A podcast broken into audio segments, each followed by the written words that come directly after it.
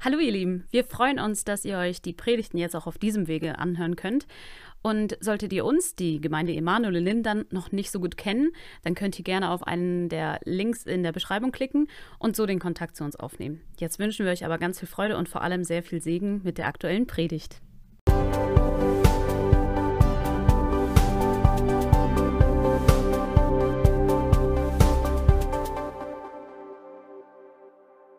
Eben von der Einladung gehört, sich heilen zu lassen. Gott ist hier, um dich zu heilen, um mich zu heilen. Und es gibt eine Form der Heilung äh, durch das Wort Gottes. Es steht in der Bibel, er sandte sein Wort und machte sie gesund. Ich war sehr ermutigt durch diese Einleitung, dass tatsächlich der Gottesdienstbesuch regelmäßig Menschen entstresst und sie länger leben lässt. Gesundung ist im Worte Gottes. Und ich möchte vertrauen, dass dieses Wort, Vater im Himmel, jetzt Gesundheit bewirkt. Gesundheit bewirkt in unseren Beziehungen. Gesundheit bewirkt dort, wo Zerrüttung ist. Gesundheit bewirkt und zurechtrückt, wo Dinge falsch gepolt sind. Ich danke, dass dein Wort korrigiert. Es durchdringt und unterscheidet zwischen Geist und Seele. Und ich danke, dass diese Kraft deines Wortes jetzt wirkt. Im Namen Jesus. Amen. Ja, außen hui, innen, das war das Thema oder ist immer noch in diesem Monat. Wir haben schon jetzt die vierte Predigt zu diesem Thema. Den Auftakt machte Pastor Samuel und der Titel der Predigt lautete Das Familienleben eine große Punkt, Punkt, Punkt. Dabei ging es um das Thema Versöhnung. Es ist so wichtig, dass wir versöhnt miteinander leben. Die Textpassage Epheser 4, 32 wir sollen freundlich und barmherzig gegeneinander sein und einander vergeben, gleich wie auch Gott uns in Christus vergeben hat. Und da ging es darum, dass die Vergebung nicht eine Sache von Gefühlen ist. Wenn ich darauf warte, bis ich mich danach fühle, vergeben zu können, würde ich nie vergeben. Es geht einfach darum, aus der Überzeugung, dass Vergebung das Richtige ist, es eben zu tun. Und dann segnet Gott das. Die zweite Predigt in dieser Reihe Außen, Hui, Innen, hielt Jessica und der Titel lautete Dein Teil in allen deinen Beziehungen. Wieder geht es um Beziehung.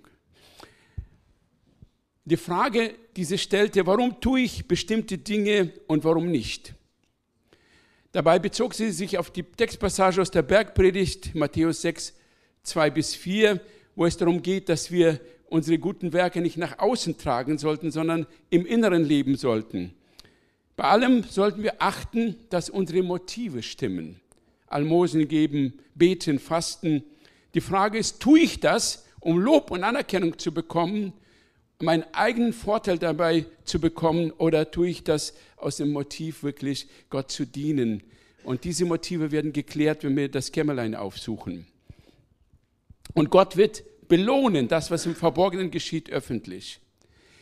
Die dritte Predigt, die war von ähm, Victoria und der Titel war Wer ich bin. Oder Wer bin ich, genau. Und da ging es um die Geschichte, diese ganz kurze Passage in 1. Chroniker 4, 9 bis 10 über den Jabes. Und dieser Jabes, er hatte den Namen von der Mutter bekommen, weil der Name bedeutet, er bereitet Schmerz. Sie hatte Schmerz bei der Geburt erlebt und hatte das über ihr Kind gelegt als ein Name. Und so kann es sein, dass wir bestimmte Botschaften in unserem Leben aufgenommen haben, die uns einschränken. Falsche Aussagen, die uns unser Leben beeinträchtigen. Aber Jabes hat gelernt, Gott zu vertrauen. Und er betete, dass ein anderes Programm in sein Leben einkehrt. Und es ist passiert. Er war geachtet unter seinen Brüdern, heißt es. Und so darfst du äh, glauben und davon ausgehen, dass dein Programm, auch wenn es falsch gepolt worden ist, wenn dein Name falsch ist, Gott kann es immer noch korrigieren. Und dazu hilft es, wenn wir den Geist Gottes Raum geben, Fürbitte und das Wort Gottes proklamieren. Und da war die Botschaft, es ist Kraft, wenn wir das Wort Gottes über unser Leben aussprechen. In meiner heutigen Predigt geht es um das Innenleben innerhalb einer Ehe. Nichts fordert unser Inneres so heraus als die Ehegemeinschaft. Denn da ist der Ort, wo man nicht mehr ausweichen kann, wo man eins zu eins ähm, die Motive gespiegelt bekommt, wo es richtig pur um den Gedanken Jüngerschaft geht. Ähm, eine Ehe kann sehr freudig beginnen, doch ein sehr, sehr steiniger Weg werden. Aber das muss nicht so werden. Das ist die gute Botschaft. Und die Frage, wie ähm, wir das vermeiden können und worauf es eigentlich ankommt, das möchte ich heute präsentieren. Meine Überschrift lautet zu zweit auf hoher See. Zu zweit auf hoher See, das ist der erste Punkt. Vielleicht kannst du das mal ein bisschen fortführen hier in der Folie. Ja, genau, das ist das Bild. okay, habe ich irgendwie gefunden, fand ich ganz lustig. Den Anschluss für diese Predigt gab mir eine Radiosendung, das war Silvester dieses Jahres, und zwar äh, wurden dort, äh, NDR war das, Menschen irgendwie beglückwünscht oder gegrüßt, die irgendwo auf hoher See am Segeln sind. Und dann wurden Grüße gesandt und äh, da war eine Station zugeschaltet, die Seglern, die auf hoher See gerade sind, Rat geben, so eine, so eine Beratungsstelle. Und ähm, da ging es um die Frage, wie sich ein Paar auf diesen langen Turn äh, vorbereiten sollte. Und einen Rat, ähm, den man da gab, war der, man soll grundlegende Konflikte möglichst, bevor man auf die hohe See geht, vorher geklärt haben. Das war der Rat. Und da fiel mir das Wort ein aus dem Amos 3, Vers 3, da steht, können zwei miteinander losgehen, ohne sich abgesprochen haben. Wichtig, Absprache zu treffen. Und das ist der Grund, warum wir immer wieder diese Ehevorbereitungskurse anbieten. Gut ist es, bevor man in die See sticht, sich darüber einig zu werden, was die grundlegenden Dinge sind, die das Leben ausmachen. Zwölf Themen behandelt dieser Kurs und am Ende des Kurses machen wir so Feedbackrunde und fragen, welche Themen haben euch am stärksten angesprochen? Zwölf Themen und äh, es kommen immer und immer wieder zwei Themen besonders durch. Zwei Themen. Das eine Thema war letztes Mal besonders Rolle von Mann und Frau. Und das zweite Thema, Thema Konflikte. Rolle von Mann und Frau und Thema Konflikte. An dieser Stelle war ich verleitet, all diese Paare, die hier sind, die verheiratet sind, zu fragen, äh, wer kann sagen, in meiner Ehe gibt es keine Konflikte. Aber da habe ich überlegt, nee, die Frage sollte ich lieber nicht stellen, denn man soll nicht jemand verleiten zum Lügen, oder? Okay, geklärt, ne? Gut. Punkt zwei: Konflikte sind ein fester Teil jeder Ehe. Amen? okay, ähm, Teamwork ist ein großes Thema ja in den letzten Jahren geworden. Überall redet man von Team, Team zusammenarbeiten und so weiter. Und man hat viele Forschung angestellt, wie ein Team funktioniert. Und man hat so auch die Entwicklung von verschiedenen Teams studiert. Einer, der besonders da hervorragend ist, ist der Herr Tuckmann und der hat vier oder fünf Entwicklungsstadien in einem Team präsentiert. Ehe, ein Zweierteam. Und zwar eine Folie, die jetzt ich auflegen möchte lassen möchte. Also vier oder beziehungsweise fünf Phasen einer Gruppenentwicklung, Strich Zeit, Entwicklung. Und das ist nicht so schnell, nicht so schnell. Zurück, zurück. Noch zurück. Okay, gut. Ganz langsam, ganz langsam. Okay. Wir üben das mal miteinander. Wir sind auch ein Team, ne? Okay? Okay, gut. Also Entwicklung eines Teams.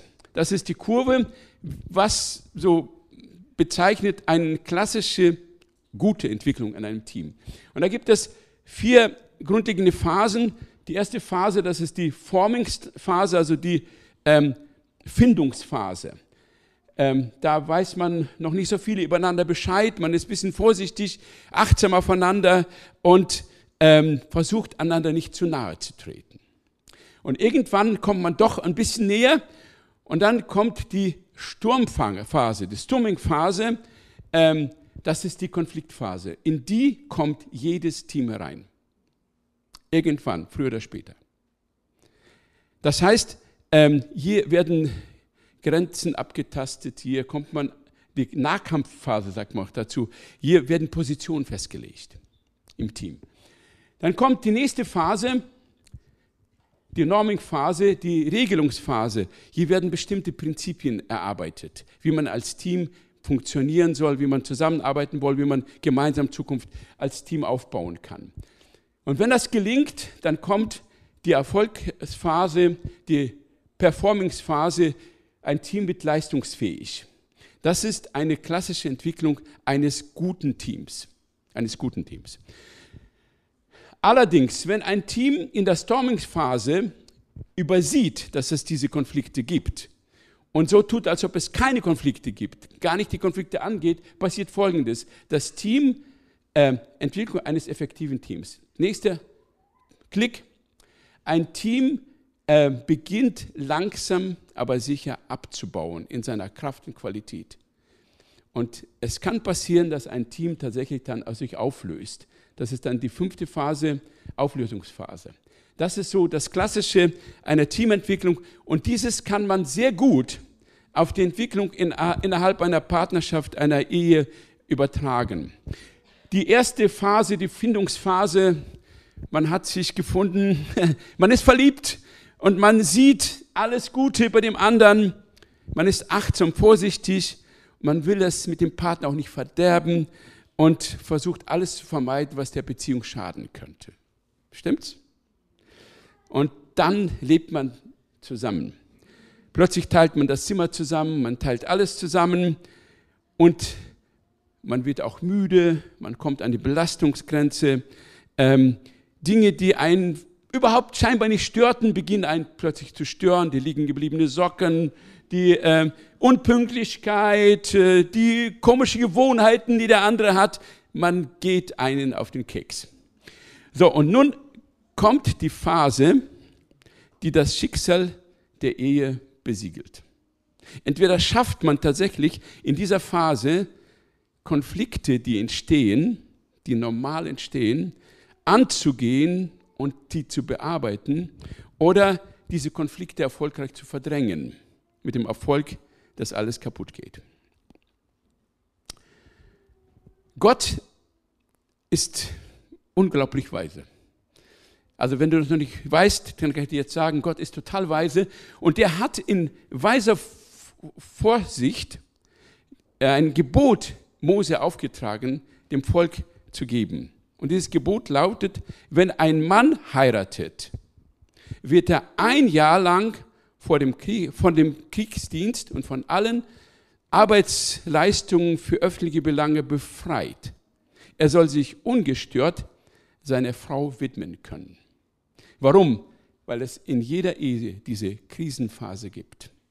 Und das ist die Phase, wo man sich Zeit miteinander nehmen muss und die Krisenpunkte anschauen und dran arbeiten.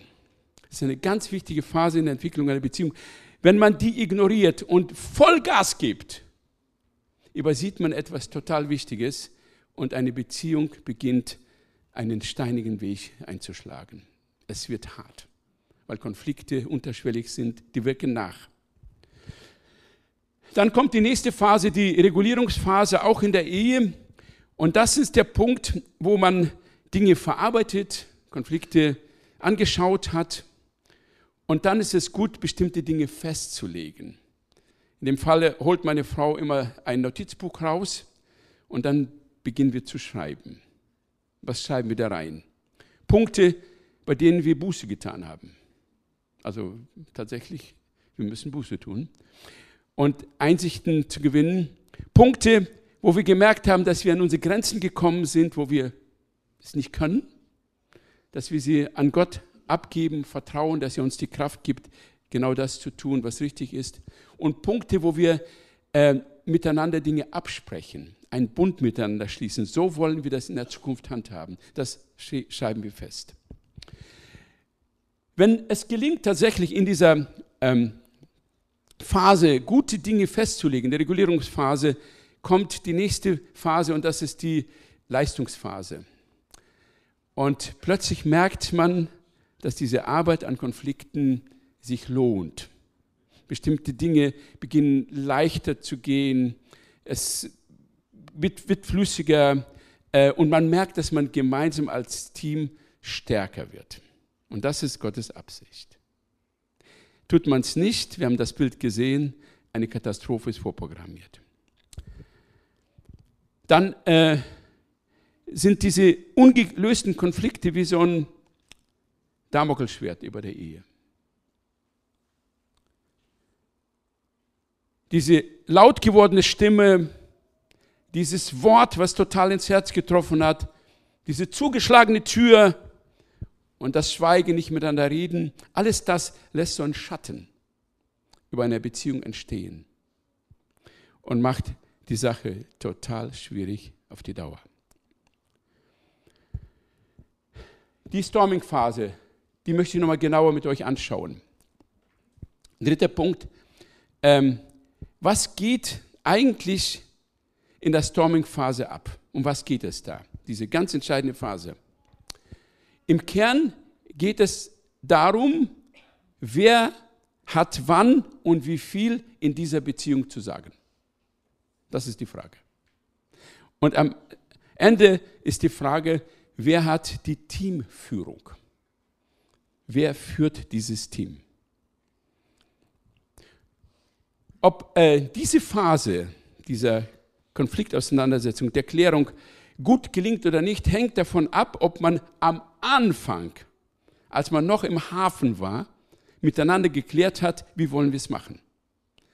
In diesem Zusammenhang nochmal das Zitat aus dem Amos, können zwei mit, Menschen miteinander losgehen, ohne sich abgesprochen zu haben. Das heißt, ein paar grundlegende Dinge sollten, bevor man den Turn beginnt, schon geklärt haben. Dann hat man es in dieser Phase tatsächlich leichter, weil das schon geklärt ist. Die Kernfrage ist, wer hat im Zweierteam der Ehe die Führung? Ganz wichtige Frage. Diese Frage stellen wir in unserem Kurs. Ich möchte eine Folie jetzt auflegen lassen. Und zwar sagt Paulus in Bezug auf die, das Zusammenleben in der Familie, er sagt, ordnet euch einander unter. Und die Frage ist, was heißt das? Einander. Gegenseitig? Der Mann unterordnet sich der Frau, die Frau unterordnet sich dem Mann oder so? Einander. Nächste Folie. Wenn man sich so demokratisch einigt, dann passiert nämlich Folgendes. Der Ehemann will die Frau beherrschen und die Frau will den Mann beherrschen. Und schon ist Konflikt vorprogrammiert. Das heißt, in diesem Team muss klar sein, wer die Führung hat. Ordnet euch einander unter. Wie ist es gemeint? Was meint Paulus damit? In diesem Textzusammenhang leitet Paulus ähm, Gedanken ein über die Familie und über das Zusammenleben. Und zwar geht es da um drei Themen. Einmal geht es um das Ehepaar. Die, die Ehefrau soll sich dem Ehemann unterordnen. Die Kinder sollen sich den Eltern unterordnen und der Sklave soll dem Herrn sich unterordnen. Das ist hier gemeint. Aber nicht eine gegenseitige Unterordnung. Das geht ja gar nicht. Funktioniert nicht. Auf dem Eheschiff muss klar sein, wer der Captain ist. Es gibt ähm, zwei wichtige äh, Positionen auf dem Schiff. Das eine habe ich schon erwähnt, es ist der Captain. Er ist der Chef. Er verantwortet das gesamte Schiff. Übrigens, das Wort Captain wird vom Lateinischen abgeleitet, kaputt, und das bedeutet Haupt. Also der Captain ist das Haupt des Schiffes. Und dann gibt es, wenn es ein Kriegsschiff ist, den ersten Offizieren. Das ist der erste und der engste Mitarbeiter vom Captain. Er erleitet die Crew. Er gibt Arbeitsanweisungen, die Routinen, den Ablauf, das Ganze verwaltet dieser Chef der Crew, der erste Offizier. Und genau das ist die Position, die Gott für die Ehe bestimmt hat. Der Mann ist der Captain und die Frau ist die Chefin der Crew.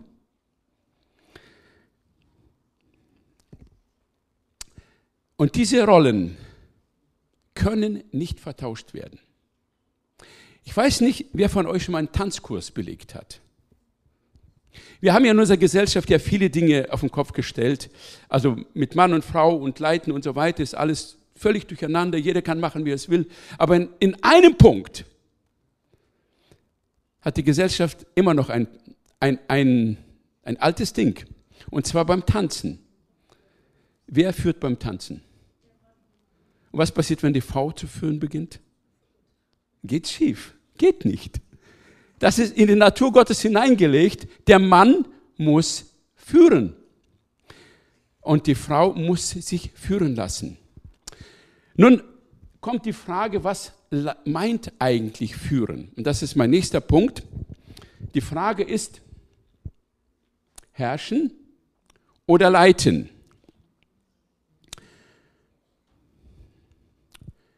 Warum haben ähm,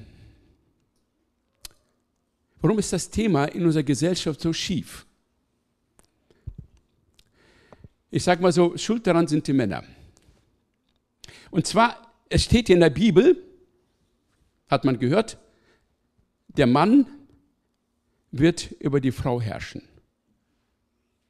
Steht drin, ne? Oder? Also, was soll er machen?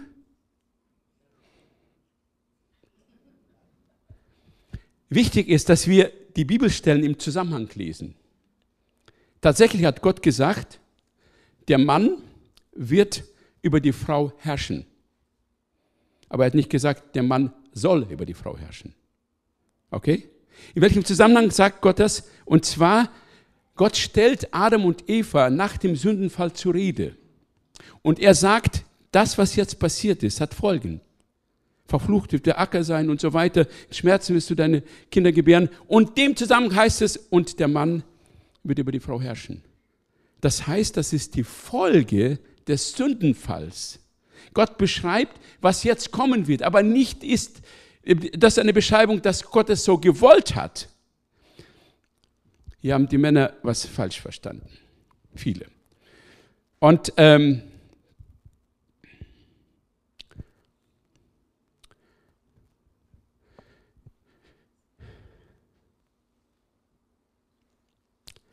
blättern wir so ein bisschen zurück. Wie ist es passiert mit dem Sündenfall? Was ist davor passiert? Davor wird uns beschrieben, wie eigentlich die Schöpfungsordnung Gottes war. Und die war die, dass Gott zunächst wen schuf? Adam. Und die Frau an die Seite. Das war so. Um das zu verstehen, möchte ich so ein bisschen vorschauen, und zwar ähm, die Geschichte von ähm, Abraham und Sarah. Im ersten Petrusbrief, Kapitel 3, Vers 7, werden die Frauen als das schwächere Geschlecht beschrieben. Als das schwächere Geschlecht. Das heißt, die Frau ähm, braucht Schutz und Führung. Und die Männer haben ihre stärkere Position missbräuchlich angewendet. Und das traf im Laufe der gesamten Weltgeschichte immer und immer wieder die Frauen. Und ganz besonders hart traf es die Frauen in der Zeit der Industrialisierung. Denn davor waren sie zu Hause, am Topf, bei den Kindern, im Haushalt. Nun hat man sie da rausgerissen und in eine Fabrik gesteckt.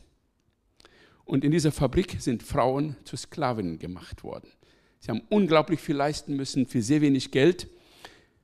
Und das ließen die Frauen im russischen, zaristischen Russland nicht länger sich gefallen.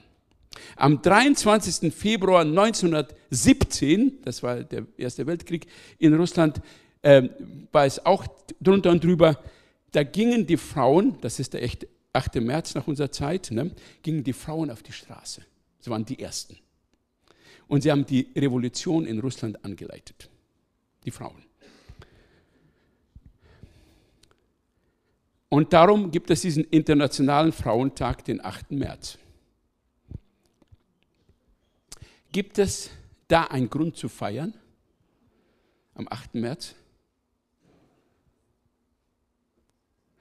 Wenn, dann ist ein Grund zu trauern. Zu, zu trauern darüber, darüber, dass tatsächlich die Gesellschaft so weit runtergekommen ist, dass die Frauen es nötig hatten, zu rebellieren. Ich schenke meiner Frau Blumen. Nicht am 8. März, sondern am 10., weil sie da Geburtstag hat.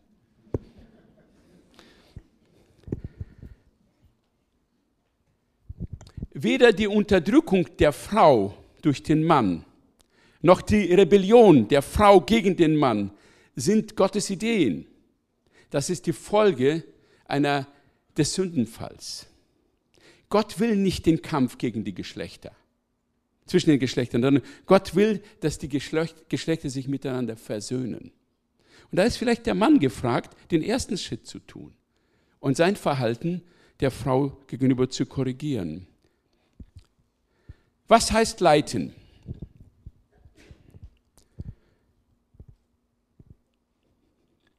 Also zurück zu dieser Geschichte mit Kain und Abel. Also Gott gab wem das Gebot? Das Wort. Adam.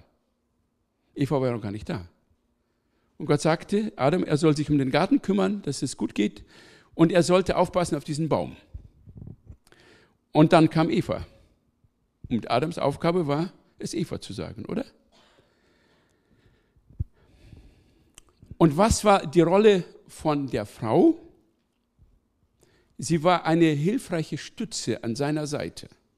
So hat es Gott gedacht. Ich möchte einen kleinen Einschub hier geben. Nochmal zurück zu dieser ersten Petrusstelle 3, 5 bis 6. Dort wird Sarah allen christlichen Frauen als das große Vorbild dargestellt. Und zwar worin? Sie soll Vorbild nehmen, die Frau, an Sarah, denn sie gehorchte Abraham und nannte ihn Herr. Steht drin. Sie gehorchte Abraham und nannte ihn Herr. Also er war ihr Captain. Er war das Haupt. Und er hatte das Ruder in der Hand und er hatte den Weitblick über viele Generationen auf das weite Meer. Und er sah die vielen, vielen Kinder, die kommen werden. Das war Abrahams Aufgabe. Er war der Captain auf dem Schiff. Und was war die Sarah? Das Wort Abraham bedeutet Vater einer Menge. Und Sarah hat den Namen, der bedeutet Fürstin. Eine Fürstin. Abraham das Haupt und Sarah die Fürstin. Sie war die Chefin der Crew. Über die Sklaven, über die Knechte und die Kinder war sie die Chefin.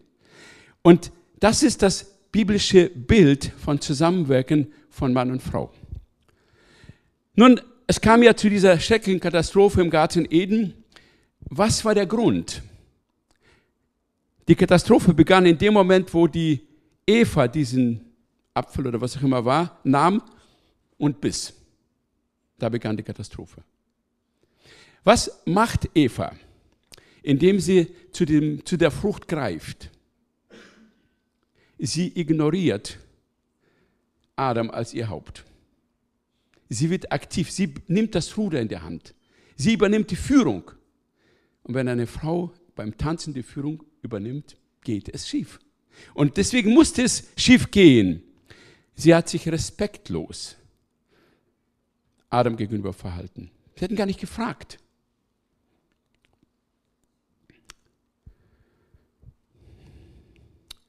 Deswegen sagt Paulus, ihr Ehefrauen sollt euch euren Männern unterordnen, so wie ihr euch dem Herrn unterordnet, denn der Mann ist das Haupt seiner Frau.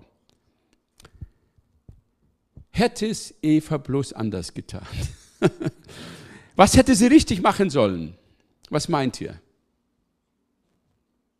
Nach dem biblischen Muster, was hätte sie machen sollen? Eh, Schatz, hast du gehört, was die Schlange gesagt hat? Was meinst du dazu? Lass uns mal drüber reden. Du bist ja das Haupt. Aber sie tut es nicht, sondern sie agiert. Sie übernimmt die Führung in diesem Moment. Sie greift ins Steuerrad. Und was macht Adam? Er begeht einen kardinalen Fehler, dass er nicht führt. Er lässt sich führen und verführen.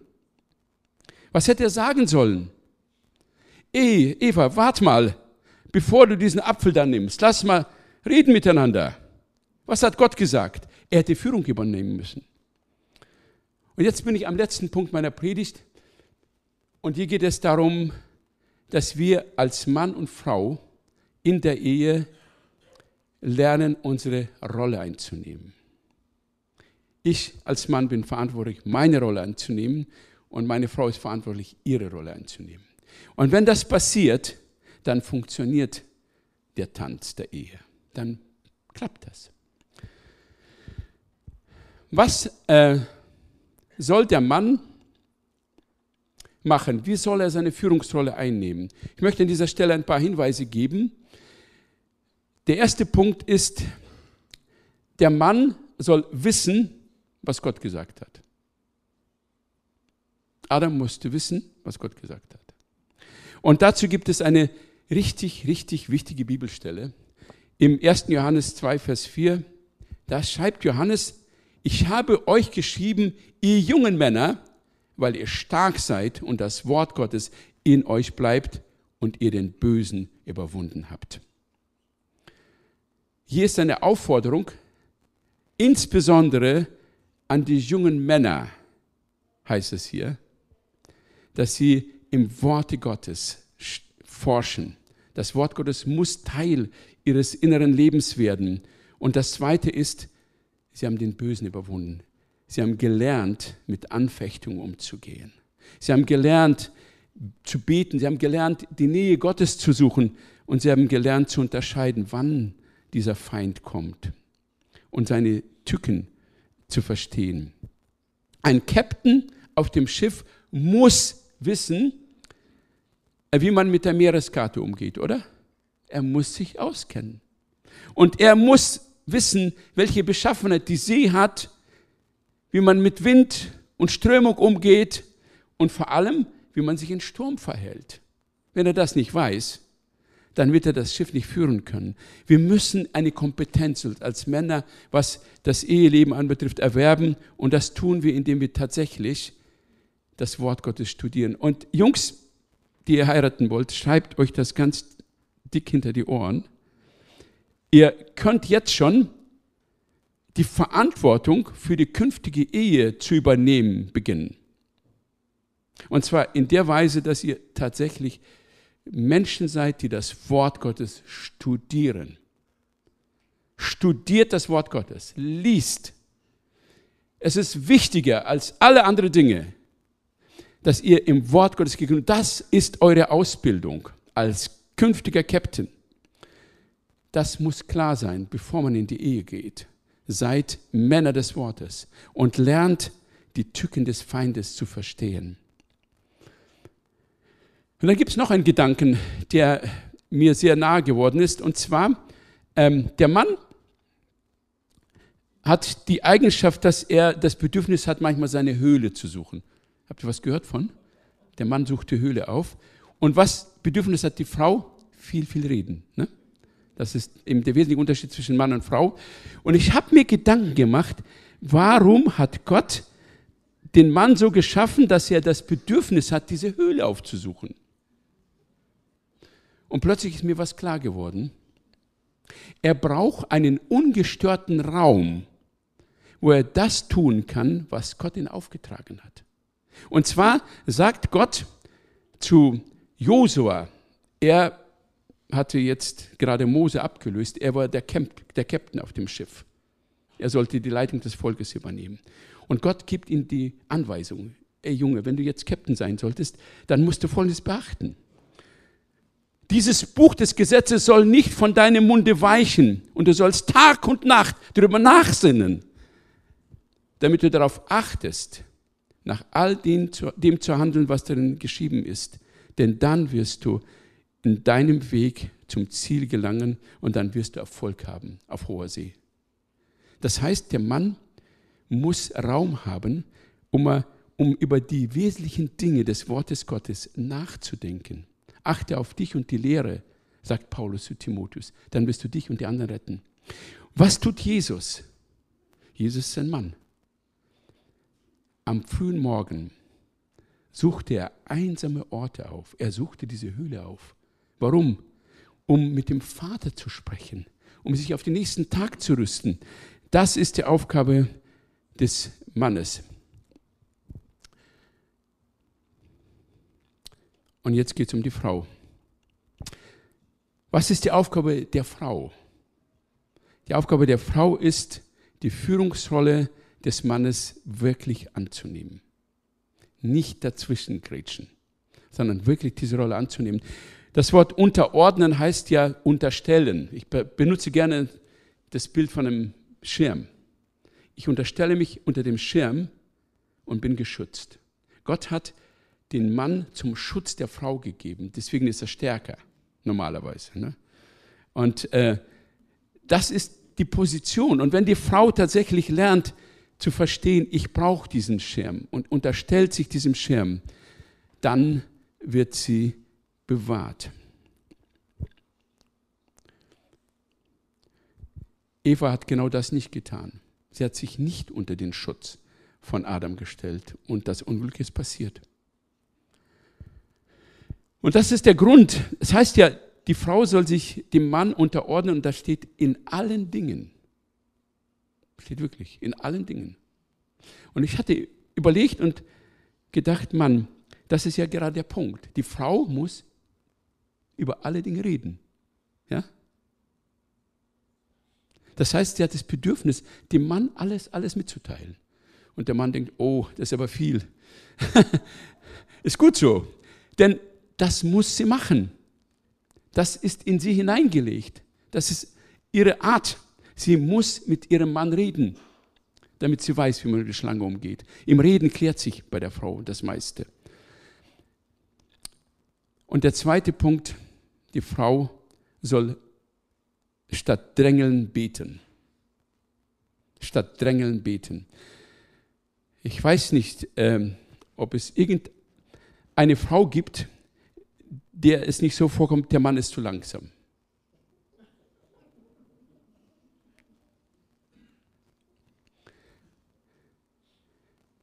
Ähm, er nimmt seine Rolle nicht ein. Noch nicht oder nicht ganz. Was macht die Frau? Sieh doch mal, das und das ist zu tun. Mach doch mal endlich.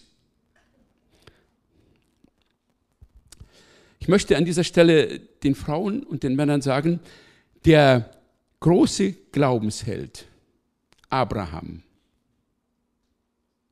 hat recht spät zu 100 Prozent seine Rolle eingenommen. Recht spät, mit 99 Jahren.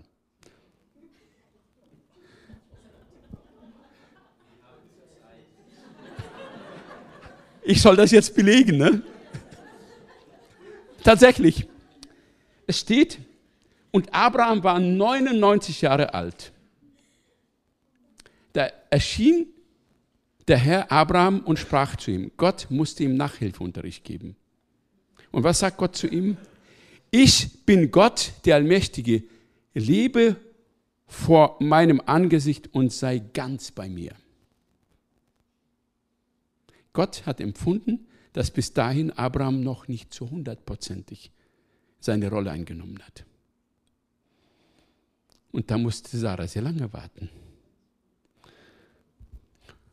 Und nun, was macht Sarah? Im 1. Petrusbrief 3, 5 bis 6, da ist die Rede von der Sarah äh, und von den Frauen an denen man Vorbild lernen sollte als Frau.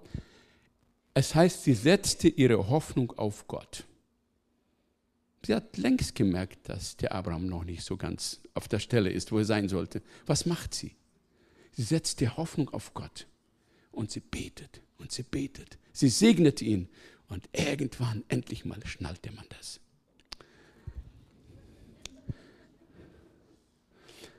Zusammenfassung. Wenn sich zwei Menschen auf eine Ehe anlassen, einlassen, so sollten sie, bevor sie in die See stechen, grundlegende Dinge abgestimmt haben. Zweitens, auf dem Eheschiff wird es Konflikte geben, vorprogrammiert. Und diese Konflikte sollten nicht ignoriert, sondern angegangen werden. Lernt man mit ihnen umgehen, wird man ein starkes Team. Drittens, auf dem Eheschiff gibt es zwei wichtige Positionen. Den Captain und die Chefin der Crew. Und diese sollten nicht vertauscht werden.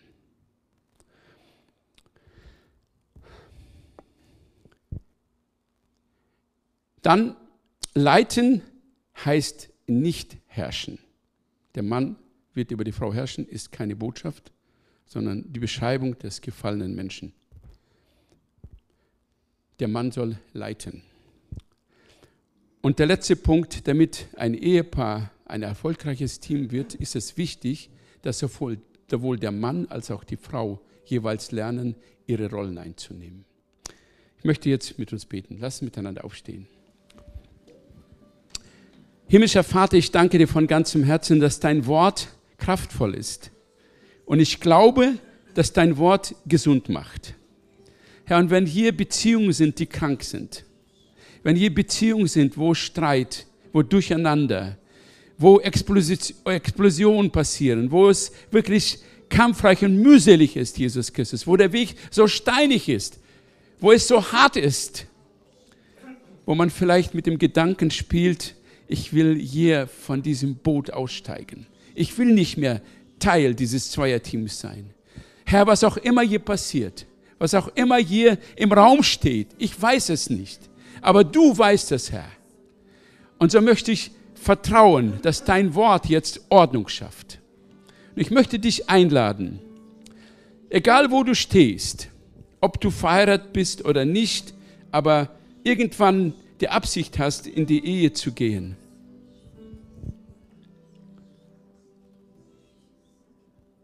Und in deinem Kopf, das hast du gerade festgestellt, falsche Ideen und falsche Vorstellungen sind, was musst du machen? Wirf sie über Bord. Im wahrsten Sinne des Wortes, wirf sie über Bord. Raus damit aus dem Schiff. Dulde sie nicht mehr weiter auf deinem Eheschiff. Schmeiß sie raus. Und unterordne dich als Mann dem Willen Gottes und nimm deine Rolle, die Gott dir gegeben hat, ein nicht nur ein, sondern zu 100 Prozent ein. Und Frau, nimm deine Ordnung, deine, deine, deine von Gott gegebene Rolle in der Einordnung, Unterordnung unter deinem Haupt, deinem Captain ein. Sei ihm eine hilfreiche Stütze. Unterstütz ihn, damit er ein guter Captain ist. Bete für ihn und segne ihn und lass ihn führen, lass ihn leiten. Danke, dass dein Wort Kraft hat. Und danke, dass dein Wort schneidet das Gute von Schlechtem ab. Ich glaube an die Kraft deines Wortes jetzt. Amen.